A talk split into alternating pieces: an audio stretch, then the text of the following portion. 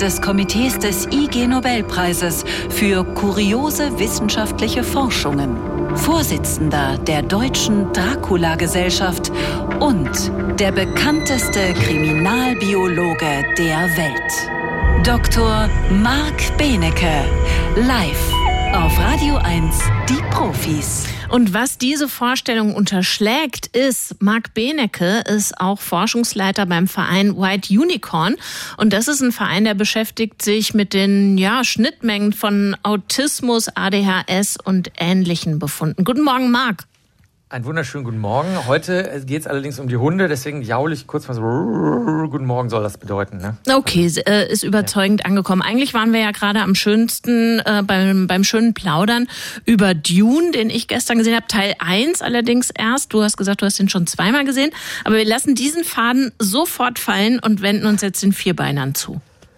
Obwohl man natürlich auch etwas über Aufmerksamkeit sagen könnte, denn Blade Runner und Dune bringen dich ja auch zu einer ruhige Stimmung, wo ja. du dich auf etwas konzentrieren kannst. Und das ist bei ADHS, was hier bei den Hunden jetzt untersucht wird, diese Aufmerksamkeitsstörung, die eben oft bei Autisten und Autistinnen auch vorliegen kann, äh, wenn die gestresst sind.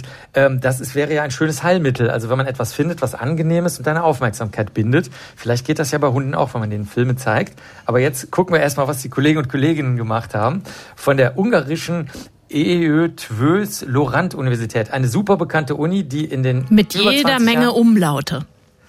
Umlaute und äh, genau und Ö-Pünktchen genau äh, die und und so ein Strich auf dem A auch noch oben drauf, also ganz verrückt. Und äh, diese Uni ist in den über 20 Jahren dieser Sendung, die wir hier machen, den Profis noch nicht vorgekommen, zumindest nicht in meinem Slot. Finde ich also auch sehr gut, dass die mal da sind. Und die haben festgestellt, also wir haben das Problem. Bei Menschen kann man keine Menschenversuche machen, möchte man nicht, darf man nicht, soll man nicht, besonders nicht mit Kindern, wo ja sogar äh, es oft äh, zum Beispiel bei Persönlichkeitsstörungen gar nicht erlaubt ist festzustellen, ob sie die haben oder nicht, anders als bei ADHS. Das darf man feststellen.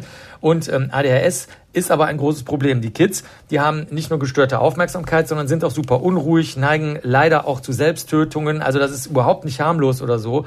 Ähm, die Eltern sehen das oft auch anders als die Lehrer und Lehrerinnen, weil die Eltern sagen, nö, bei uns das Kind halt vielleicht wild und nicht so aufmerksam, aber sie muss man nicht so eine Welle machen. Dann sagen die in der Schule, nee, das wird nichts. Das Kind wird nichts lernen, zumindest nicht die Schulinhalte, die wir rüberbringen wollen. Die Kinder kriegen nichts erledigt.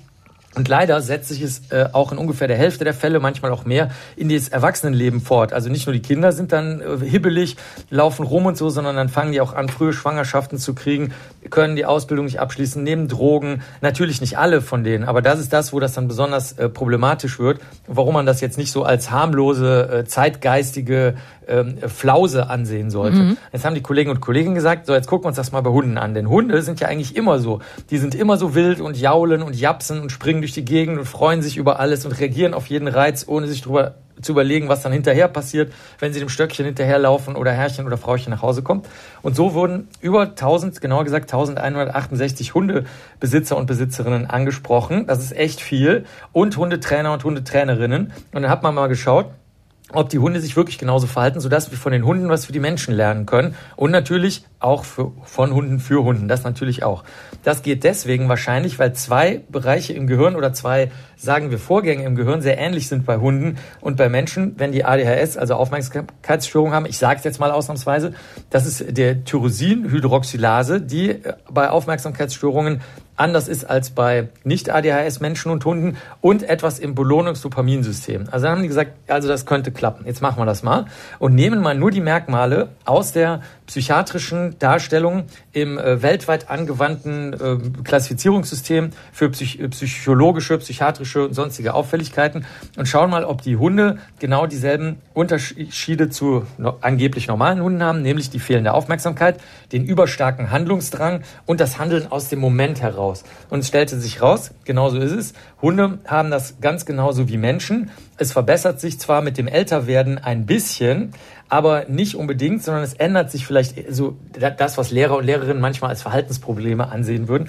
Das ändert sich ein bisschen. Zum Beispiel die Aggression und das Bellen bei den Hunden, das hat man eher bei männlichen Hunden und das ist bei Menschen auch so. Da sind bei den männlichen so Menschen, die sind, da sind auch eher die männlichen, ähm, ja, wie soll man sagen, Kranken oder, oder Menschen, die diese Besonderheit haben, diese neurodiverse Besonderheit, die sind auch eher aggressiver und ähm, es spalten sich auch Teile der Verhaltensmerkmale äh, auf, zum Beispiel diese fehlende Aufmerksamkeit und der überstarke Handlungsdrang ist bei Kindern dasselbe. Das vermischt sich total. Die machen dann halt Chaos, schmeißen alles um, können sich nicht konzentrieren und bei Erwachsenen spaltet sich das dann auf in zwei getrennte Teile und das könnte bei Hunden vielleicht auch so sein. Und ähm, insgesamt äh, sagen die Kolleginnen und Kollegen, jetzt sind wir froh, denn jetzt können wir zum Beispiel gucken, ob man durch ein Training und ohne die Medikamente vielleicht auch was erreichen kann oder ob es tatsächlich besser ist, immer Medikamente zu geben und gleichzeitig eine Behandlung zu machen oder ob es eben auch Menschen gibt, bei denen das überhaupt nichts nützt. Und dann muss man das halt hinnehmen und muss sagen, okay, das ist jetzt etwas, was so nicht heilbar ist, dann müssen wir die Person in eine Umgebung bringen, in der sie sich wohlfühlt, und in der sie ein normales, menschliches, glückliches Leben führen kann, ohne die ganze Zeit zu denken, dass die Umwelt sie mega terrorisiert. Sagt Marc Benecke. Besten Dank dafür. Sehr gerne. Das war Dr. Marc Benecke, live auf Radio 1, die Profis.